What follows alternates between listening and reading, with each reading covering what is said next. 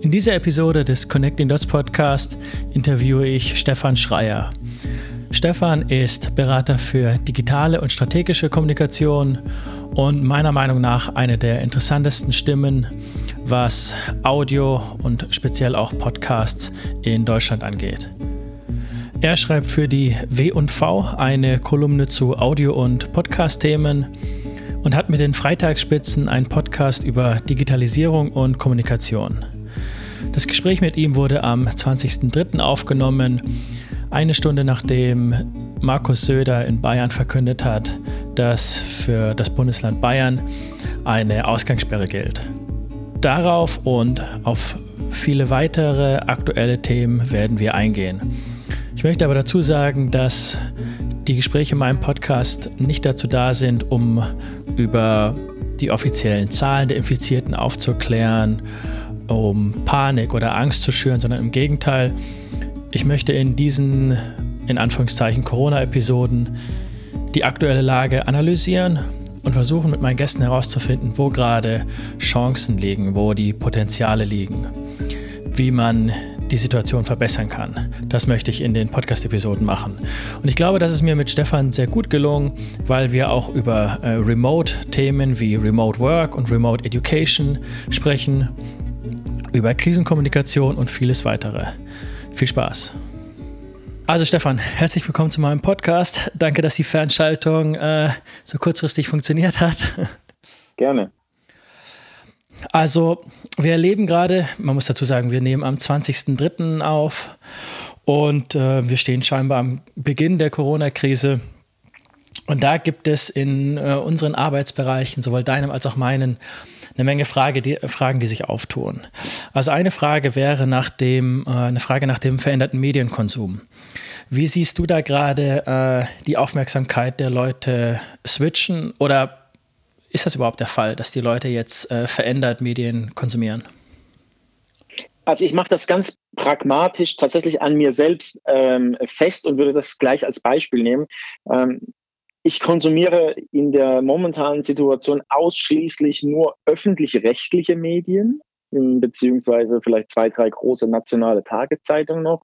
Ähm, also Medien, die wir irgendwie alle kennen mit einem Vertrauensvorschuss, mit einer hohen Reputation. Das merke ich an mir selbst, ähm, dass ich jetzt nicht mehr im Netz umhersuche und ähm, auf vermeintliche News irgendwie äh, aus Social Media stoße, sondern ich vertraue ausschließlich auf den bekannten Medien. Und so mein Eindruck, was man ja auch so jetzt mitbekommt irgendwie in den unterschiedlichsten Kanälen oder aus dem Freundes- und Bekanntenkreis ist, dass der, ähm, es so eine Art, ich würde jetzt mal nennen, vielleicht Rückbesinnung ist vielleicht ein starkes Wort, ja, aber äh, eine doch klare Tendenz zu gelernten traditionellen Medienmarken, ob das öffentlich-rechtliche Rundfunk, Radio, Fernsehen ist oder die klassische Tageszeitung vielleicht vor Ort oder eine Süddeutsche oder eine FAZ. Ich habe an mir selbst auch gemerkt, dass ich doch gerade äh, gerne mal öfters als sonst in äh, eine traditionsreiche deutsche Tageszeitung schaue. Was gilt es in puncto Unternehmenskommunikation gerade zu beachten? Um, ich weiß, glaube ich glaube, das ist jetzt eine, eine, eine, sehr private Meinung mit. Ich weiß gar nicht, ob es momentan tatsächlich A, eine solch große Nachfrage nach tatsächlichen Unternehmensnachrichten im Sinne von irgendwelchen äh, Content, ob das überhaupt jemand gerade verstärkt nachfragen möchte. Also ich mache immer das Beispiel aus, an, an mir selbst. Mich interessiert momentan außer der aktuellen Corona-Lage nichts. Ähm, Im Zweifelsfall vielleicht noch irgendwie, ich musste jetzt mit, für, mit einer großen deutschen Airline einen Haufen Flüge irgendwie stornieren, umbuchen. Das interessiert mich ähm, vielleicht noch. Also das wäre so eine vorweggeschickte, vielleicht private Anmerkung, ob das tatsächlich auch, ähm, auch, so, auch so ist. Ansonsten, klar, für, für, für Unternehmen gilt Kommunikation ähm, in den Zeiten wie jetzt stärker denn ever. Ich glaube, entscheidend ist zu schauen, wo sind die Gruppen der Menschen unterwegs, die ich erreichen möchte, erreichen muss. Und dann glaube ich, dass ganz wichtig ist, sehr sorgfältig auszuwählen, wie ähm, und über welchen Kanal man mit diesen Menschen ähm, kommuniziert. Manche eignen sich für manche Sachen besser, macht man jetzt irgendwie nur eine, eine, sachliche Mitteilung oder möchte man auch was Emotionales in Anführungszeichen mitteilen. Ich habe irgendwie das, ein, ein, schönes Beispiel hier. Was ich gesehen habe, ist jetzt kein sehr großes ähm, Unternehmen, aber ein doch sehr großer, sehr bekannter oder sehr bekanntes ähm, Winterunternehmen, ja, die haben jetzt auch erheblichste wirtschaftliche Probleme. Die machen nicht nur Newsletter, sondern haben, sondern haben auch über Instagram mit ihren Kunden, mit ihren Freunden ähm, kommuniziert und haben über ihre Lage berichtet ähm, und haben das auch tatsächlich am Ende des Kommunikationskanals gleich für eine Sales-Geschichte genutzt. Und ja, auch ich war da total betroffen in der Art und Weise, wie die das aufbereitet haben. Ähm, äh, transparent, offen, ehrlich. Ähm, und ich habe dann auch gekauft. Also ist das so eine der, der Chancen, die du da gerade siehst, dass man die aktuelle Situation wirklich inhaltlich in die Kommunikation oder auch in die Werbung mit einbezieht, um auch die Leute dort abzuholen, wo sie sind, nämlich ne, die Leute befinden sich halt in der Krise. Gerade eben, also noch aktueller geht es nicht. Ich glaube, vor äh, 10 bis 30 Minuten erst wurde in Bayern die Ausgangssperre von äh, Söder beschlossen. Das heißt, die Leute ähm, befinden sich gerade tatsächlich in einer total anderen Situation. Und glaubst du, dass es da ähm, eine Chance ist, noch näher an die Leute heranzukommen, weil es so emotional gerade für Leute ist? Wenn man sie also in dieser Krise anspricht und sie dort abholt, wo sie sind? Ähm, ich kann da tatsächlich in, in, bei, der, bei, dieser Frage jetzt nicht so wirklich in Anführungszeichen eine, eine, Auskunft geben im Sinne von, was würde ich jetzt raten oder was nicht, weil wir alle ja auch Betroffene sind.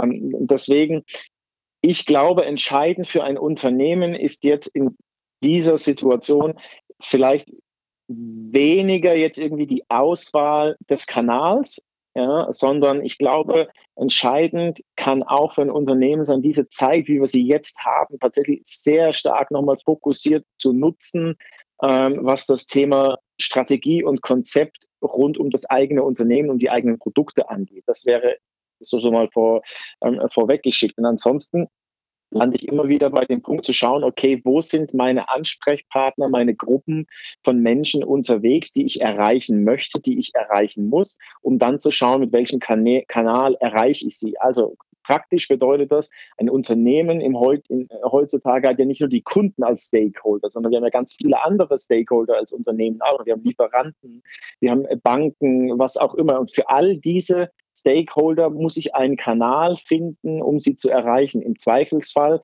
vielleicht sogar, hatte ich auch heute erlebt, ein Kunde von mir, der einfach persönlich angerufen hat und die Sache geschildert hat. Also war das bei ihm so ein, äh, ein Anruf, weil er jetzt mal direkt deine Meinung brauchte, äh, also unplanmäßige äh, Kontaktaufnahme von seiner Seite? Nee, das war ganz, ganz einfach. Der, der, der, der angerufen hat, mir am Telefon erzählt hat, er hat eine Liste mit, ich glaube, 150 Leuten, die er anrufen möchte, äh, um einfach zu sagen, hier bei uns sieht es momentan so und so aus. Ähm, wir können gewisse Dienstleistungen nicht erbringen. Wir, haben, wir stehen auch vor den und den Problemen. Wie können wir vielleicht gemeinsam irgendwie zu einer Lösung finden, die für euch passt, äh, aber auch für uns passt, dass wir alle nach der Krise noch weiterhin existieren. Ja, ja. Also meinst du, ist es jetzt gerade die richtige Zeit, um nicht nur natürlich auf die äh, Krisensituation selbst wirtschaftlich zu reagieren, sondern auch um jetzt schon für die Zeit nach der Krise, wenn das Schlimmste vorbei ja, ist, äh, wieder zu planen? Ja, ja, unbedingt. Also ich glaube, man muss aber trotzdem sehr vorsichtig sein mit solchen Aussagen, weil es gibt so unglaublich viele Unternehmen, Kleinstunternehmen, Solo-Unternehmer, bei denen tatsächlich blanke Existenzangst herrscht. Ja, also die nicht wissen, wie sie vielleicht nächste Woche, nächsten Monat die Miete bezahlen müssen. Ich glaube, das muss man sich immer vor Augen führen. Und dann sprechen wir vielleicht von einer Gruppe von Unternehmen, Einzelunternehmern, die ein ganz gutes finanzielles Polster haben, um zu sagen, okay, ich schaffe das, ähm, in Anführungszeichen, das sind ja zwei vollkommen verschiedene Herangehensweisen. Also der eine braucht zwingend, dringend Cash. Der andere hat vielleicht genügend Rücklagen ähm, ähm auf, auf, auf der äh, hohen Kante in Anführungszeichen und kann sich jetzt in dieser Zeit vielleicht vermehrt ähm, dem Thema Strategie, Konzept, Ideeentwicklung widmen, wie er nach der Krise, ja, ein strapaziertes Wort, aber die Krise als Chance ähm, nutzen kann. Aber nochmals der Hinweis, ich glaube, es ist ganz, ganz, ganz, ganz wichtig hier sehr stark zu, äh, zu unterscheiden, mit wem hat man es gerade zu tun. Ich glaube, es wäre höchst fahrlässig, äh, jemandem zu raten, du musst jetzt das und das machen, wenn derjenige, diejenige tatsächlich nicht weiß, woher das Geld für die nächste Woche kommt. Erkennt man daran vielleicht auch, dass äh, Krisenkommunikation immer total individuell ist? Also grundsätzlich ist es ja so in der Kom Kom äh, Kommunikation, Krisenkommunikation ist immer höchst individuell. Ja. Ähm, das äh, kann man ja nie im Voraus planen. Ähm, was man planen kann und ähm, ähm ich bin ja auch Kommunikator, habe hab, hab lange in der Unternehmenskommunikation gearbeitet und das auch geleitet, war da auch verantwortlich für. Als Kommunikator hast du natürlich immer sogenannte Krisenpläne in der Schublade. Ja, da stehen dann aber ganz häufig Sachen drauf. Wie reagiert man wann, wo, wie? Wie sind organisatorische ähm, Settings? Hat man vielleicht schon manche Textbausteine für, für Kommuniqués etc. vorbereitet? Ähm, wer muss wann, wo, wie involviert werden? Ähm, das kann man alles bis zu einem gewissen Grad vorbereiten, aber letztlich ist jede Krise natürlich ähm, höchst individuell, ähm, auch in ihrem Verlauf, was wir ja auch jetzt äh, leider Gottes an der aktuellen Corona-Krise quasi täglich hautnah erleben. Also schauen wir uns doch die Kommunikation der Bundesregierung als Beispiel an. Ich glaube, den genauen Zeitraum äh, kenne ich jetzt nicht mehr, aber vor zwei, drei Wochen sah die Kommunikationslinie eine ganz, an, ganz anders aus als jetzt. Und jetzt hat man ja das Gefühl, oder was heißt man hat das Gefühl, es verändert sich ja die Kommunikation quasi stündlich oder halbtäglich. Ähm, daran kann man erkennen, dass einfach Krisen dynamische Verläufe nehmen, die nicht im Ansatz von vornherein planbar ähm, sind, auch kommunikativ. Wie gesagt, zusammenfassend ein grobes Raster kann man machen, ähm, gewisse Pläne erstellen, aber letztlich ist es alles höchst individuell.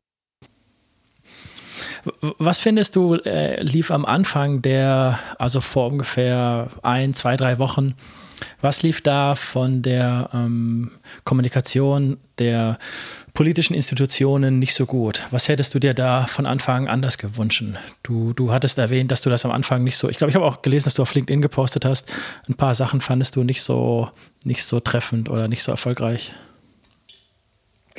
Ja, das ist, ähm, ich, es ist natürlich immer schwierig, mit dem Wissen von heute eine Situation von vor zwei, drei Wochen ähm, ja, rückblickend so ein bisschen zu, zu, zu, zu, beurteilen oder zu bewerten. Ja, ähm, ja ich, ich bin auch einer, der irgendwie zum Beispiel gesagt hat, irgend, äh, oder ja, das auch im Freundeskreis, Bekanntenkreis, familiären Kreis irgendwie am Anfang nicht so ganz auf die leichte äh, oder auf die relativ leichte Schulter genommen hat. Also vor drei Wochen irgendwie, ähm, beziehungsweise zwei Wochen wollten wir waren wir an dem Tag, als äh, das Außenministerium in, in Südtirol so eine in Anführungszeichen Krisenregion ähm, erklärt hat, waren wir tatsächlich auf dem Weg nach Südtirol in den Urlaub.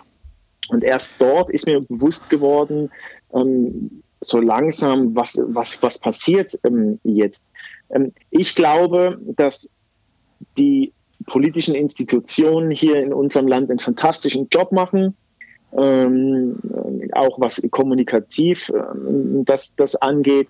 Ähm, man muss jetzt politisch nicht seiner Meinung sein, aber ich glaube, dass irgendwie wer ein sehr gutes Beispiel ist für, wie Kommunikation in einer Krise sein kann, ist der, äh, Markus Söder, Ministerpräsident äh, aus Bayern.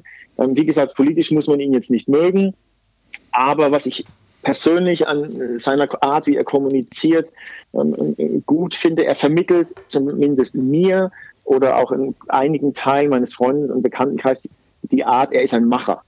Ja, ähm, er, er, lässt sich nicht von den, von den Ergebnissen oder den Ereignissen treiben, sondern er entscheidet. Nehmen wir das beste Beispiel, du hast es vor ein paar Minuten schon gesagt.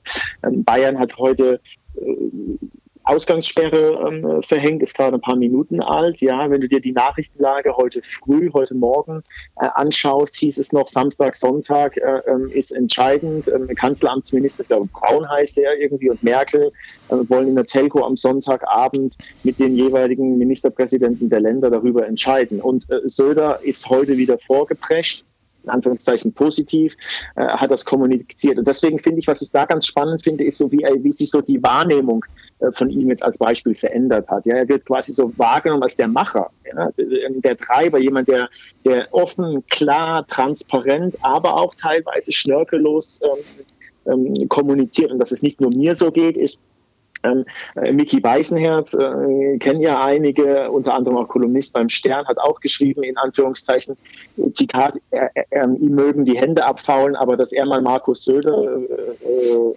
lobt, ähm, hätte er auch nie gedacht. Ja. Ähm, das mal so als, als Beispiel, aber ich glaube, das ist höchst individuell. Ja. Ähm, ähm, ich glaube halt, was wichtig ist, und das zeigt ja auch die Vergangenheit ganz klar. Wir haben das bei Schröder gesehen, bei der, bei, bei der Oderflut, der da in Gummistiefeln über den Deich marschiert ist. Das war, glaube ich, ein Deich irgendwie und danach mhm. eine Wahl gewonnen hat, weil er sich als Macher gezeigt hat. Das war unter ja. Helmut Schmidt so bei der ähm, Flut in, ähm, äh, in, in, in, Hamburg. Ähm, ja, also die Krise hat ihre eigenen ähm, Gesetze und ähm, vieles ist einfach nicht ähm, vorhersehbar. Ich würde aber, glaube ich, nochmal einen Punkt ganz gerne ähm, ähm, erwähnen, ähm, weil er mir so im Rückblick jetzt vielleicht noch ein bisschen ähm, ja, wichtiger vorkommt. Ja, du hast vorhin gesprochen von Krisenkommunikation. Und jede Kommunikationsabteilung muss Krisenpläne haben. aber wichtig ist zu wissen, man kann eben nicht alles vorbereiten. Ja, du kannst nicht jedes erdenkliche Szenario vorbereiten, um dann aus der Schublade was rauszuziehen. Ähm, manch einer denkt jetzt irgendwie, ja, der erzählt jetzt irgendwie wahrscheinlich Käse, weil das viel ihr Geschäftsmodell ist. Das sieht man ja auch jetzt gerade. Viele Kommunikationsagenturen hast du vielleicht auch schon gekriegt, verschicken jetzt Newsletter. Hey, wir machen ein Halbtages-Webinar und, und, machen euch fit für die Krisenkommunikation. Mhm. Ja. Klar, da kannst du, du kannst gewisse Sachen dort lernen und man kann gewisse Dinge auch vorbereiten. Aber letzten Endes kannst du nicht 100 Prozent ähm, alles vorhersehen und vorher ähm, vorbereiten. Das sehen wir ja alle ja ähm, aus unserem eigenen privaten Leben. Jedenfalls geht mir das so. Vielfach macht man Pläne und denkt, ja, ist eigentlich alles ähm, super safe und ich muss das nur rausziehen, wenn der Anruf kommt. Aber dann ist die Realität doch eine andere. Ja, im Falle Merkels wäre es spannend zu wissen, was wirklich hinter den Kulissen im Kanzleramt äh, an, äh, an Konsens bestand, weil es ja sehr gut sein konnte, dass sie und äh, ihre Mitarbeiterinnen und Mitarbeiter gesehen hat, dass da eine große Sache auf uns zukommt mit dem Coronavirus. Aber sie wollte vielleicht, das ist ja auch so ein bisschen ihre Art, man nennt sie auch Mutti in Anführungszeichen, ähm, Vielleicht wollte sie da trotzdem einfach von Anfang an den, den Ball flach halten, den Leuten nicht Panik schüren. Das ist ja überhaupt nicht ihre, ihre Mentalität.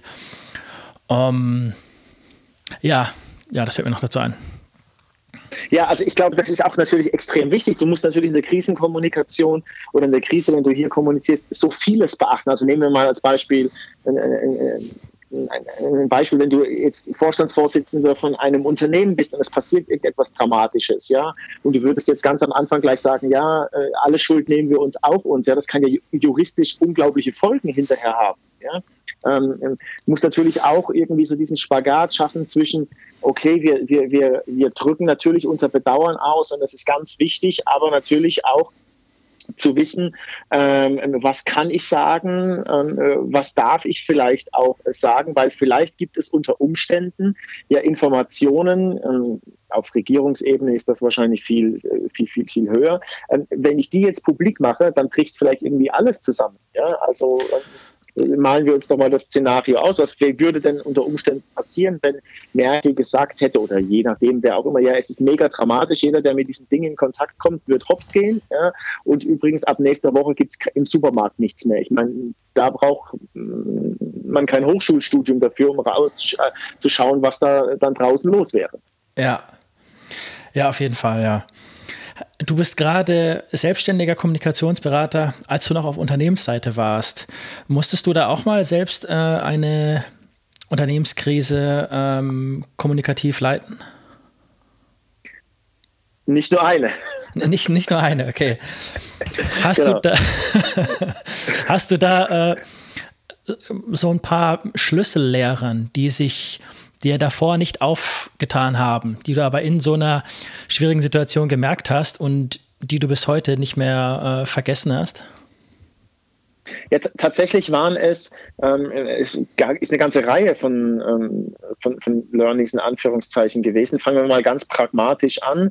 Ähm, eines de, de, der ersten, eine meiner ersten Krisen, die ich ähm, hatte, ähm, kann jetzt keine Namen nennen, weil man sie relativ ähm, mit einem minimal medialem Echo irgendwie äh, begleichen konnte, ähm, ist aber tatsächlich sind ganz pragmatische Dinge gewesen, wo ähm, trifft man sich als Krisenstab, ja, ähm, wer ist für was zuständig, ähm, wo bekomme ich in der Krise, äh, wenn ich in einen äh, die Kommunikation auslage, haben wir Internetzugang, ja, äh, ähm, wo, wo, sind die Leute? Haben die überhaupt alle ein, ein, ein Handy? Ich erinnere mich an ein Thema ähm, für ein Unternehmen, wo, für das ich gearbeitet habe. Da hat man Krisenpläne gemacht mit ähm, wunderbaren ähm, ähm, Verfüg Verfügbarkeitsketten, also wer ruft wen an etc.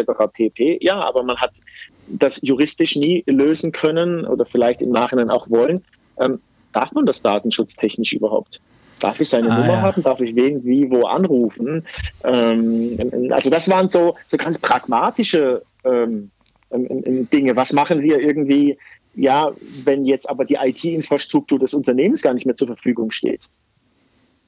Wie haben wir darauf weiterhin Zugriff? Wie können wir an wen was kommunizieren, wenn zum Beispiel keine Verteiler äh, für, für, für, für, für, für, für Medienanfragen mehr? Ist ein ganzer Rattenschwanz, das ist das, was ich vorhin meinte, ganz am Anfang. Gewisse Sachen kann man checklistenmäßig ähm, ähm, runter äh, abarbeiten. Wir hatten im operativen Bereich auch ganz klassisch das Thema mal ähm, in, in, in meiner Abteilung waren fünf, sechs, sieben Leute.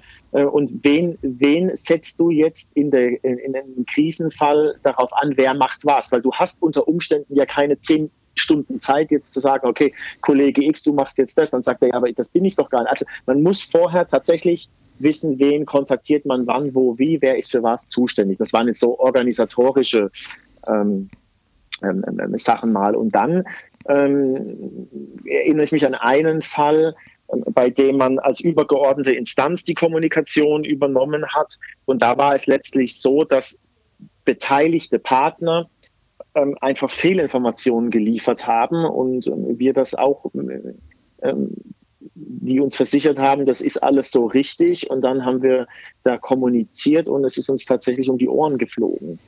Ein Thema, das gerade in der Krise auch äh, viel besprochen wird, ist das Thema Remote Work und äh, Remote Education und andere Remote-Formate.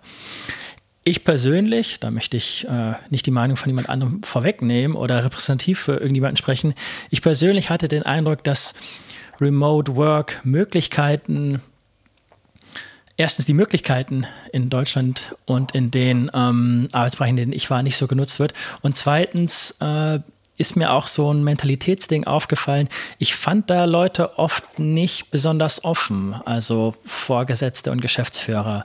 Wie, wie ist da dein Eindruck generell? Also mein Eindruck generell, ich bin einer der größten Freunde äh, von Homeoffice, Remote Work. Mir ist das vollkommen egal.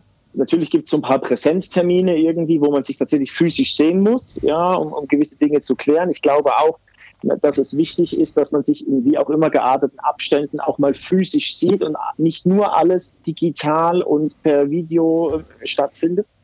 Aber ansonsten, nein, wir sind im Jahr 2020, es spricht kein vernünftiger Grund dafür, äh, äh, warum man nicht äh, von zu Hause, wo auch immer, äh, arbeiten soll. Also von mir super, super fettes Ja. Wir machen das äh, hier auch so, dass mir im Grunde genommen das vollkommen egal ist, ob, ob, ob Leute ähm, wenn wir an einem Projekt arbeiten, ob die keine Ahnung, am, am Bodensee im Strand äh, äh, sitzen und liegen und dort ihre Arbeit machen. Das Einzige, was zählt, ist, es, dass das Ergebnis super sein muss, ja, und die Deadline eingehalten wird. Der Rest ist doch vollkommen egal. Und in meinen Augen, ich habe da aber auch eine sehr radikale Meinung, alles andere wer, wer, wer, wer zu mir irgendwie alle was anderes sagen will, da geht es nur darum, um Eitelkeiten und um in Anführungszeichen Zeichen, vermeintliche Macht darzustellen. Ja, ich habe das auch noch erlebt, teilweise sogar von Vorgesetzten, die irgendwie zwei, drei Jahre älter waren als ich, die äh, so gelebt haben, Arbeit ist nur Präsenzpflicht ähm, ähm, und man geht als Vorgesetzter natürlich auf gar keinen Fall vor seinen Angestellten. Ja,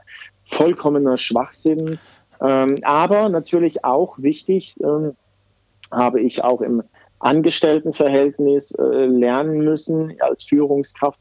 Es gibt auch Kolleginnen und Kollegen, Mitarbeiterinnen und Mitarbeiter, für die ist vielleicht Homeoffice, äh, Remote Work nicht das Optimale. Du meinst auch, weil die, also es ist nur eine Frage, damit möchte ich nicht die Antwort suggerieren, weil die vielleicht in einem, in einem Kontext, in dem sie äh, den Chef oder die Chefin vor sich haben, anders arbeiten würden? Also Stichwort Prokrastinieren oder sowas?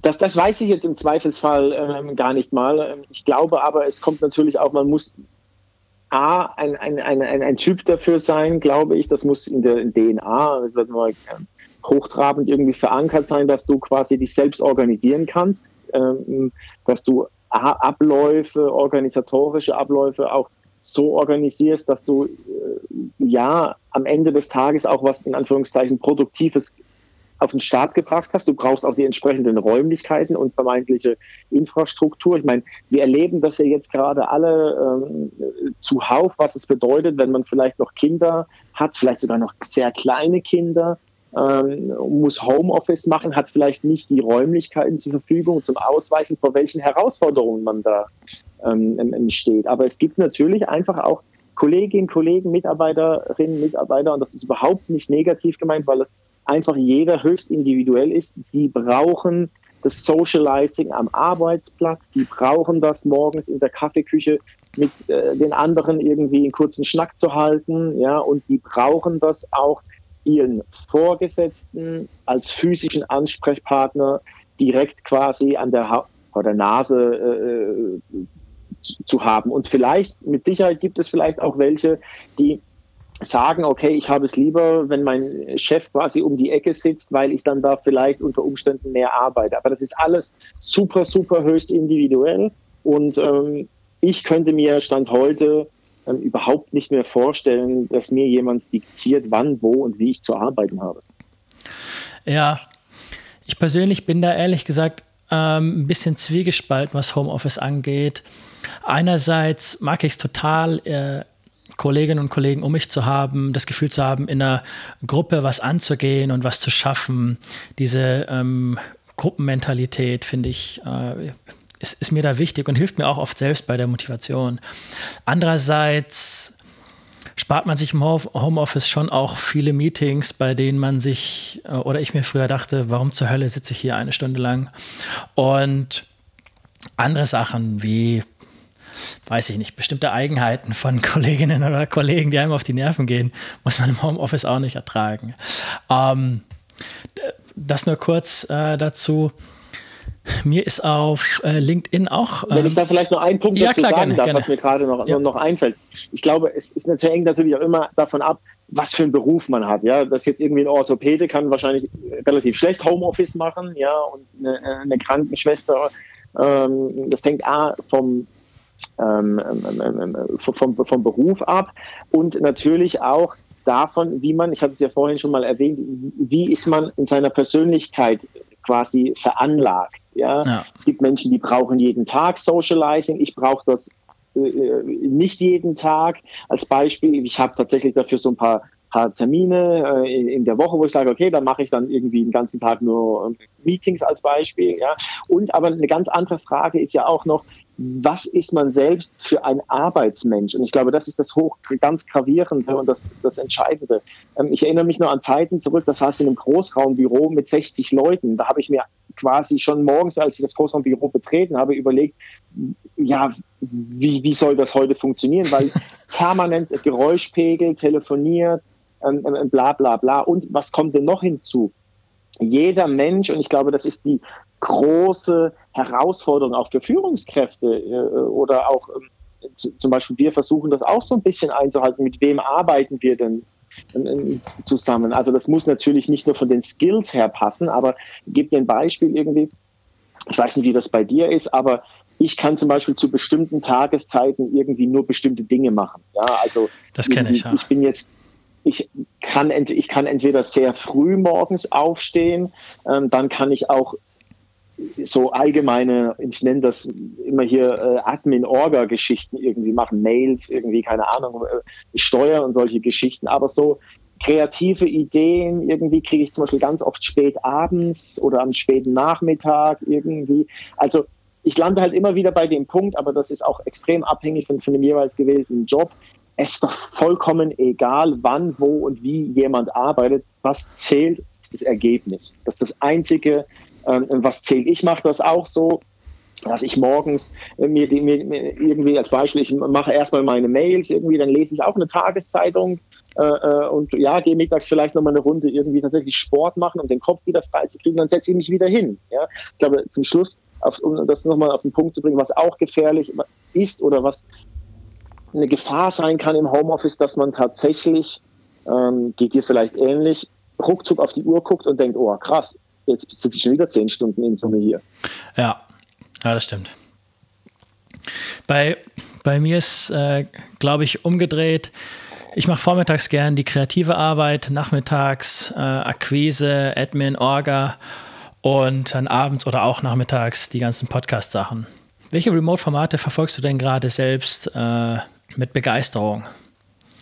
Ähm, jetzt kommt so der, kleine Werbeblock, ja. Ähm, also, ähm, jeder, der so meine, meine Kolumne bei der W&V ähm, ähm, verfolgt, der sieht äh, relativ schnell, mit was für, für, für Themen ich mich so zum Beispiel rund um Audio oder, oder, oder Podcast da ja auch befasse. Ich glaube, dass ähm, ein, ein, ganz großer Trend, nicht nur jetzt, sondern auch nach der Corona Krise ähm, da sein wird, ist, dass wir jetzt ganz stark aufgerüttelt wurden, was das Thema Digitalisierung im Bereich Weiterbildung, Schulen ähm, ähm, angeht. Ich habe da vor einigen Wochen schon ähm, was dazu geschrieben, wurde sehr stark belächelt, als ich gesagt habe, ja, aber wir müssen doch auch digitale Lernangebote äh, an den Start bringen, die abseits von einem Lehrer funktionieren. Jetzt sehen wir, dass viele Schulen, ähm, Bundesländer auch darauf unter Umständen gar nicht vorbereitet sind. Ähm, ich glaube, Education ist so ein, so ein, ähm, so, so ein ganz, ganz großes ähm, Thema, was kommen wird und kommen muss. Ja, ich habe da auch die letzten Wochen total skurrile Sachen gesehen, wie eine App, die so in den letzten Jahren durchschnittlich oder ne, so mittelgut, gerade noch gut genug performt hat. Plötzlich entdecken die einige Schulen für sich und kommunizieren über diese, ähm, das ist so eine, sowas in der Richtung Slack, äh, aber als App und noch ein bisschen einfacher, ein bisschen, ein bisschen simpler gestaltet. Schulen griffen also, scheinbar sehr, sehr viele Schulen griffen auf diese App zu, um, damit die Lehrer und Lehrerinnen mit ihren Schülerinnen und Schülern kommunizieren können.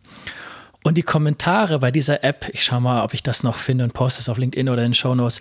Die Kommentare bei dieser App sind, das schmeißt du dich weg, weil die Kinder haben keinen Bock auf die Hausarbeiten, auf die Hausaufgaben und lassen sich dann im App Store darüber aus, wie scheiße diese App ist.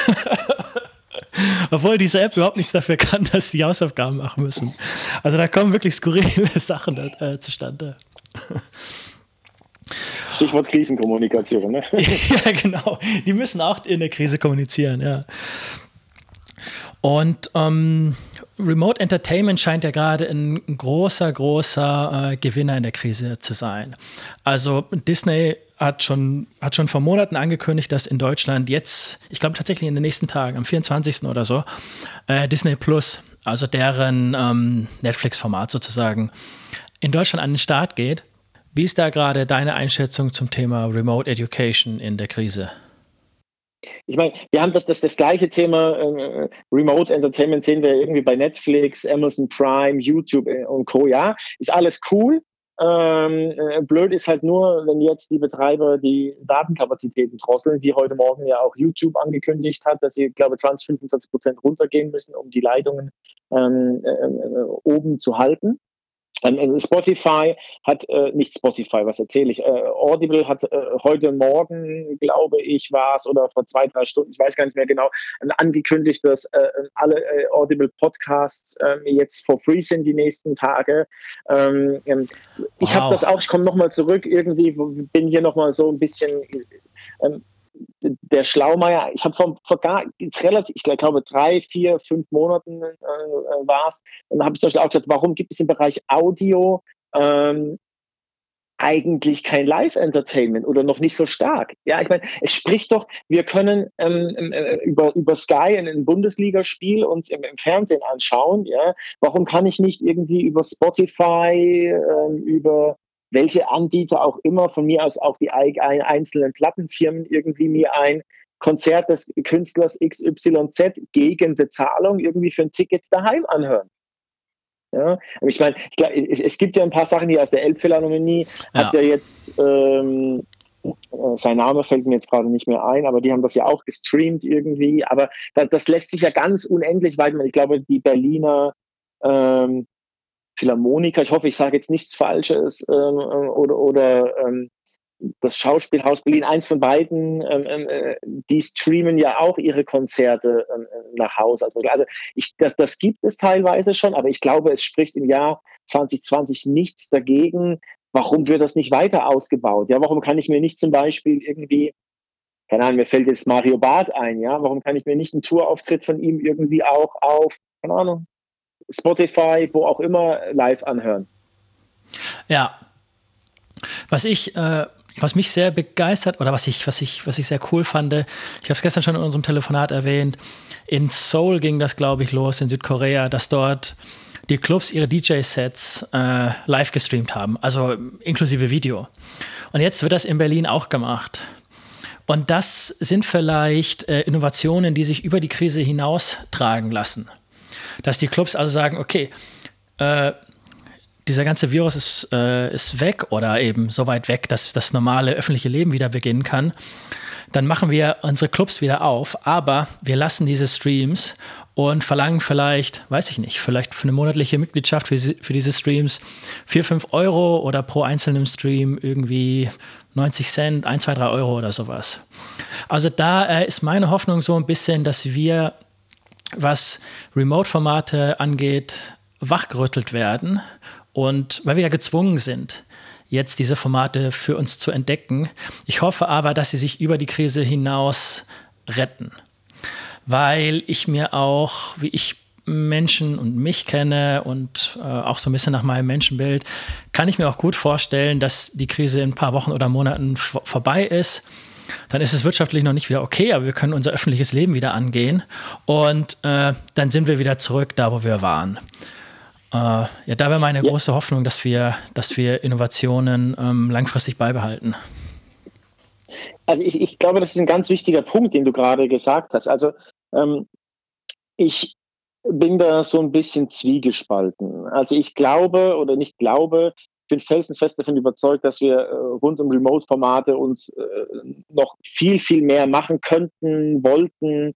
Ähm, ähm, und ich glaube auch, dass das nur eine Frage der Zeit ist, bis das vielleicht sich letztlich durchsetzt oder auch im Angebotsportfolio zur Verfügung steht. Ähm, ich glaube, man muss allerdings ein bisschen aufpassen, ähm, und jetzt lehne, ich mich sehr weit aus dem Fenster auch auf die Gefahr hin, gesteinigt zu werden. Aber all das, was wir jetzt in der Krise erleben, ist richtig, ist gut und ich glaube, da steht, was richtig ist, da steht aber nirgends ein großartiges Geschäftsmodell im Vordergrund, sondern es geht darum, wie zeigen wir uns solidarisch. Ja, sorry, jetzt klingelt es hier gerade. Ich mache mal kurz auf mein Mikro aus, ja. Alles okay. Hm, da habe ich jetzt gar nicht dran gedacht, dass hier ein Festnetz steht. Okay, jetzt, jetzt ist es weg. Ähm, ich würde nochmal einsteigen. Ich glaube, ja, ja. was wichtig ist, was ich, ich glaube, was wichtig ist, was wir, was wir uns immer vor Augen führen müssen, ja, die Zeit nach der Krise wird kommen und ja, Remote Entertainment Formate äh, wird es geben, muss es geben. Es spricht gar kein Grund dagegen. Ich bin auch überzeugt davon, dass Sachen kommen werden. Es ist nur eine Frage der Zeit. Aber wir müssen schauen, dass wir jetzt in einer nach dem Zweiten Weltkrieg oder seit dem Zweiten Weltkrieg gab es ja in Deutschland nie wieder eine solche existenzielle, in Anführungszeichen, Situation, wie wir sie jetzt haben. Ähm, und ich glaube, dass vieles von dem, was jetzt ähm, draußen ist, egal ob das, das ist, was Audible macht oder die Clubs in Berlin, das ist vollkommen richtig, das ist gut so, das ist auch dafür geeignet, dass wir alle irgendwie schon so ein bisschen auch noch Normalität für uns zu Hause haben. Aber ich glaube, man muss aufpassen, hinter all denen, und das ist auch richtig, so steckt kein Geschäftsmodell, sondern es geht jetzt darum, Solidarität zu zeigen, weil ich auch nicht wirklich weiß, wie viele Leute, die jetzt vielleicht, bleiben wir bei den Berliner Clubs, diesen Stream hören, wären am Ende tatsächlich bereit, die Summe X zu bezahlen, wenn sich alles wieder in Anführungszeichen ähm, beruhigt ja. hat. Ja. Ähm, das sehen wir, das sehen wir ja heute auch schon. Wir zahlen 9,99 irgendwie Spotify, da ist All In. Ähm, also wie gesagt, ich glaube, man muss, man muss einfach so ein bisschen ähm, aufpassen. Ich glaube, all diese Formate werden kommen, müssen kommen. Ähm, aber vieles von dem, was sensationell ist, was wir jetzt auch auf YouTube sehen, wo es abends pünktlich um 19 Uhr ein, einzelne Kabarett-Shows gibt von Leuten, ähm, der dahinter steckt einfach Thema Solidarität. Wir wollen uns äh, und trotzdem nicht gänzlich ähm, zurückkriechen und äh, bei vielen natürlich auch, die trotzdem weiterhin zeigen wollen, hey, wir sind noch da, uns gibt's noch ähm, die schnell adaptieren konnten und sich eben auch auf diesem Feld ähm, ausprobieren, was richtig und super ist. Ja. Stefan, ich habe jetzt schon fast eine Stunde von deiner Zeit beansprucht. Ich würde gerne in dem letzten Alles Blog gut. noch ein paar Fragen rund um das Thema Podcast stellen. Du hast selbst einen Podcast, ja. äh, Freitagsspitzen heißt der. Du hast bisher 25 Episoden veröffentlicht. Was wäre denn äh, eine Episode, die du, wenn jemand äh, keine Ahnung hat von, äh, von deiner Arbeit und auch fachlich nicht, was würdest du jemandem für eine Episode von deinem eigenen Podcast empfehlen zum, zum Reinhören? Da gibt's das kann ich tatsächlich, ähm, ich antworte jetzt wie ein Politiker, das kann ich, kann ich tatsächlich nicht mit einer Folge ähm, äh, beschreiben, weil ähm, mein, die Freitagsspitzen, das du gerade erwähnt, mein, mein Podcast, der einmal im Monat ähm, erscheint.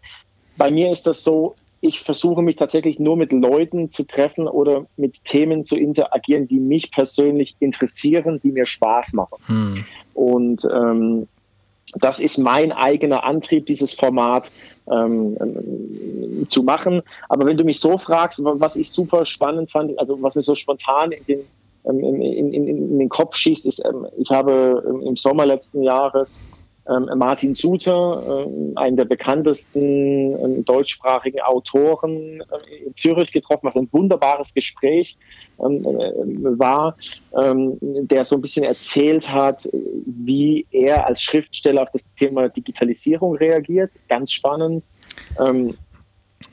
Ja, du wolltest was sagen? Ja, was ich, was ich daran so toll finde, ist, dass diesem Autoren nicht die gleichen Fragen gestellt werden, wie er sie in jedem Feuilleton-Interview und Radio-Interview beantwortet, sondern du nimmst dein Leib- und Magenthema und fragst einen Experten aus einem anderen Bereich dazu und schlägst so Brücken. Das finde ich, das finde ich ein tolles, äh, spannendes Format. Ja, also das ist halt, das ist natürlich super ähm, ähm, ähm, interessant, weil du sonst natürlich, wenn du immer der, die gleichen Leute aus der gleichen Branche zu den gleichen Themen fragst, halt unterschiedliche Sachen bekommst. Aber ähm, ich würde vielleicht noch gerne zwei, drei, weil du mich konkret nach Namen gefragt hast. Also was ein ganz tolles Gespräch war, ist, ähm, war auch, äh, habe ich zwei geführt mit Frank Baudin, der ehemalige CEO von Havas Schweiz. Mhm. Ähm, der, mit dem habe ich über das Thema Werbung gesprochen, der auch total ähm, ist äh, Präsi Präsident äh, gewesen oder immer noch des Art Directors Club der Schweiz, also der Vereinigung der, der Werber. Ähm, einer der kreativsten Menschen, die es überhaupt gibt, der auch, mit dem haben wir über, über Bücher gesprochen, ja, die er so empfehlen wird, wo man, wo man eigentlich unglaublich viel Neues lernt. Also mir geht es tatsächlich so, ich gehe aus jedem Podcast heraus und habe wieder unglaublich viel Neues gelernt, weil ich ganz tolle Menschen ähm, getroffen habe. Ein Gast ist mir auch in Erinnerung ge geblieben, wieder aus der Schweiz lustigerweise. Aber ich habe Jean-Claude Beaver getroffen, ähm, den ehemaligen CEO von ähm, Hublot, also der Schweizer Luxusuhrenmarke, die auch die FIFA-Weltmeisterschaft äh, unter anderem sponsern und habe mit ihm zum Beispiel darüber gesprochen, wie er Werte, Respekt, äh, Führungskräfte, wie er so Sachen sieht. Also es gibt, gibt so viele tolle ähm, ähm, Themen, Menschen da draußen und strapaziere ich mal so, so, so, so ein Wort wieder. Ich versuche halt immer irgendwie, ja, so eine Begegnung irgendwie zustande zu bringen. Ja, ja. Mir geht das auch so, dass ich ausschließlich Leute interviewe, die mich wirklich interessieren. Also an der Stelle Kompliment an dich.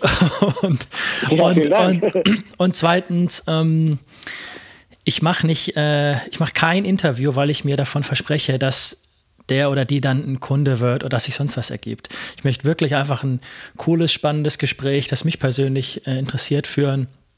Und erfahrungsgemäß, wenn es einen interessiert, dann gibt es auch genug andere da draußen, die äh, was ihre Interessen angeht, äh, mit meinen Interessen Schnittmengen haben. Was siehst du denn, was siehst du denn im Podcast-Bereich für, äh, für Formate, für Themen, für Ideen, von denen du äh, gerne noch mehr hören würdest, die du gerne noch weiterentwickelt hättest? Welche, welche vielversprechenden Podcast-Ideen findest du? Also ich tue mir äh, so ein bisschen ähm, schwer damit äh, mit dem Wort Podcast. Also ich finde, eine treffendere Bezeichnung wäre auditiver Content, ähm, weil ähm, wir immer mehr auditive Touchpoints haben, bekommen werden und alle brauchen Content, beziehungsweise es gibt ja Stand heute auch genügend ähm, Möglichkeiten, wo wir momentan noch mit anderen Medien interagieren, wo Audio noch gar nicht am Start ist. Ja, Deswegen finde ich auditiven Touchpoint, ähm, äh, auditiven Touchpoint, auditiven Content irgendwie eine bessere Begrifflichkeit. Okay. Ähm, aber ansonsten glaube ich, dass wir bei Podcasts ähm, ähm, oder ja bei auditivem Content eben in diese Richtung kommen müssen, was wir vorhin gesagt haben, Live-Content, äh, Live-Content, ja Live-Content, vielleicht auch Education-Content, äh, vielleicht tatsächlich ähm, deutlich mehr ähm, Fiction, ähm, deutlich mehr auch das, was man aus dem, aus, aus dem Buchbereich als Belletristik ähm, kennt. Ähm, das wäre so, so, so, so Formatideen, ähm, die ich so persönlich so ein bisschen vermisse. Aber ansonsten bietet das Thema auditiver Content noch eine ganze Bandbreite von, von, äh, von, von, von Einsatzmöglichkeiten. Also nehmen wir mal nur irgendwie Retail Media, ja, was wir in Stores haben.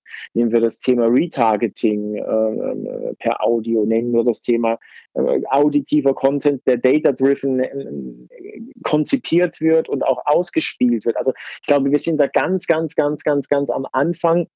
Und das, was wir heute so unter dem Begriff Podcast kennen, also irgendwie ein in sich geschlossenes MP3-File, mit dem keine Interaktion möglich ist. Ich glaube, darüber werden wir in zwei, drei Jahren ähm, ähm, lachen, weil es ja vollkommen selbstverständlich ist, all die Möglichkeiten, die die Digitalisierung bietet, Stichwort irgendwie Voice-Controlled Ads als Beispiel, warum soll das nicht in ein auditives Content-Format Einzug finden? Gibt gar keine, ähm, gar keine plausible Erklärung dafür. Und ähm, äh, von daher ähm, glaube ich oder wünsche mir, bin felsenfest davon überzeugt, wir basteln auch an verschiedenen Geschichten, irgendwie das auditiver Content in zwei Jahren, drei Jahren ganz anders ausschaut als das, was wir heute noch unter dem Begriff Podcast kennen. Was sind denn deine persönlichen Lieblingspodcasts? Das, das, das, ähm, ähm, variiert von Woche zu Woche tatsächlich. Also ich habe jetzt tatsächlich auch mal eine Phase gehabt, wo ich keinen Podcast mehr hören konnte, ähm, ähm, wo es mir einfach zu viel auf die Ohren war, um jetzt mal hier so ein Marketing-Buzzword ähm, zu, zu, verwenden. Ich mag ähm, tatsächlich ganz gern, was ist denn jetzt, dass ich jetzt niemanden äh, bösartig auf die ähm, auf, auf, auf die Füße bleibt. Also ich, ich finde ganz, ganz interessant die, die Formate, die, die die FAZ an den Start gebracht hat. Das liegt aber so ein bisschen daran, weil ich äh, Nachrichten ähm, ähm, ger, ger, gerne mag und man da irgendwie ein tägliches Update ähm, hat. Ich finde auch ganz schön gemacht ähm, äh, von der deutschen Grammophon. Lass uns über Klassik reden, ähm, ah, weil das, das tatsächlich ähm, ein, ein, ein, ein, ganz spannendes äh, Format ist dahingehend, dass man ähm, die Künstler, die die Deutsche Grammophon unter Vertrag hat, ähm, die werden ähm, interviewt. Ähm, aber das ist so toll gemacht, wie ich, wie, ich finde. Ich erinnere mich da an eine ähm, Folge, die ich glaube ich vor zwei Jahren mal rund um die Weihnachtszeit gehört habe, mit so einem südamerikanischen Tenor, dessen Name ich nie aussprechen kann. Aber auf jeden Fall fand ich das so genial, weil das war so so schön konzipiert, ähm, äh, hat im Western Grand in Berlin ist, ist das aufgezeichnet worden, so dass ich am Ende überlegt habe, ey krass, wo ist der Kaufbutton für diese CD? Ja, ähm, das finde ich, das finde ich ein ganz schönes ähm, ähm, ähm, Format, um ab und zu mal irgendwie, irgendwie reinzuhören. Und dann natürlich derzeit mein, mein absolutes Lieblingsformat ähm, ist das Format Finding van Gogh äh, aus dem Städtelmuseum. Also das ist sensationell. Lustig, dass du sagst. Ich und damit die Leute den Background hören, äh, du und ich werden eigentlich geplant, dass wir uns persönlich treffen und ein ähm, Interview über deine Arbeit und aktuelle Themen rund um Audio zu führen. Das kam nicht zustande wegen der Corona-Krise. Aber ich habe für dieses Interview speziell auch diese, ich nenne es mal Fallstudie Finding Van Gogh vom Städelmuseum ähm, vorbereitet. Ich war, ich war zweimal in der Van Gogh-Ausstellung vom Städelmuseum und dieses Audioformat fand ich so geil gemacht. Und auch, auch, ja. auch, auch klasse, wie die das in die Ausstellung äh, integriert haben. Also der, der, mal als Zusatzinformation zu dem, zu dem Finding Van Gogh ähm, Podcast. Das wurde vom Städel gemacht, beziehungsweise in Auftrag gegeben. Und der Post Podcast handelt davon, wie ein, ähm, sagen wir, ein Kunstjournalist sich auf die Spur macht zu dem, zu einem verlorenen Van Gogh-Gemälde. Ähm, genau, also zu dem verlorenen Van Gogh-Gemälde des Bildnisses Dr. Gaget, das irgendwie für 150 oder noch mehr Millionen, ich weiß gar nicht wie viel, ähm, irgendwann mal gekauft wurde, dann irgendwie verschwunden ist. Keiner weiß eigentlich, wo genau dieses Bild hängt. Und vielleicht waren es auch 400 Millionen, also unglaublich teuer einfach und sensationell umgesetzt, wie ich finde. Ja, ja, das, das kann ich bestätigen. Und ich hatte es gerade kurz erwähnt, die haben das toll in die, äh, in die Ausstellung integriert, indem sie nämlich einen leeren Rahmen mitten in einem Raum platziert haben. Einen leeren großen Rahmen. Und daneben war ein QR-Code mit der kurzen Beschreibung irgendwie, dass es sich um diesen Podcast handelt. Und Genau. Dass, dass, dass die das gemacht haben, dass man in einem Museum wie dem Städel ähm, tolles WLAN für alle for free hat, dass man dort äh, mittlerweile einen Audioguide for free hat. Das stimmt mich wirklich sehr, sehr positiv, was, äh, was Museen im Jahr 2020 und folgende, äh, fortfolgende Jahre angeht. Ich glaube, da ist echt viel möglich und so ein Museum wie das Städel legt die Messlatte, äh, finde ich, sehr, sehr hoch.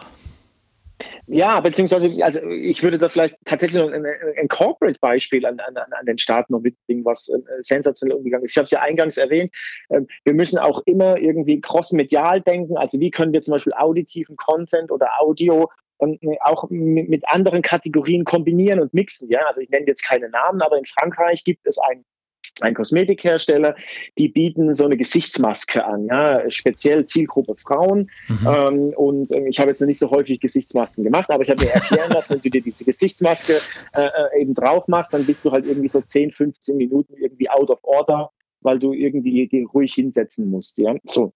Also, was haben die gemacht? Die haben überlegt, okay, Gesichtsmaske ähm, ist Zeit für Ruhe, für Entspannung. Ähm, machen wir ein Meditations, äh, ähm, ein, ein, ein Podcast dazu und aber auch nicht von irgendwem, ja, sondern von irgendwie diesem Yoga-Meditationsguru, den es irgendwie gibt, schlechthin. So, das Ganze natürlich total eingebaut äh, mit äh, Audio-Branding auf Corporate-Ebene, also der Klang des Unternehmens ähm, ähm, dabei. So, was haben die aber gemacht? Und jetzt kommen wir zu was ganz Entscheidendem. Wie findet derjenige oder diejenige, die diese Maske aufträgt, den Podcast, um 15 Minuten zu entspannen.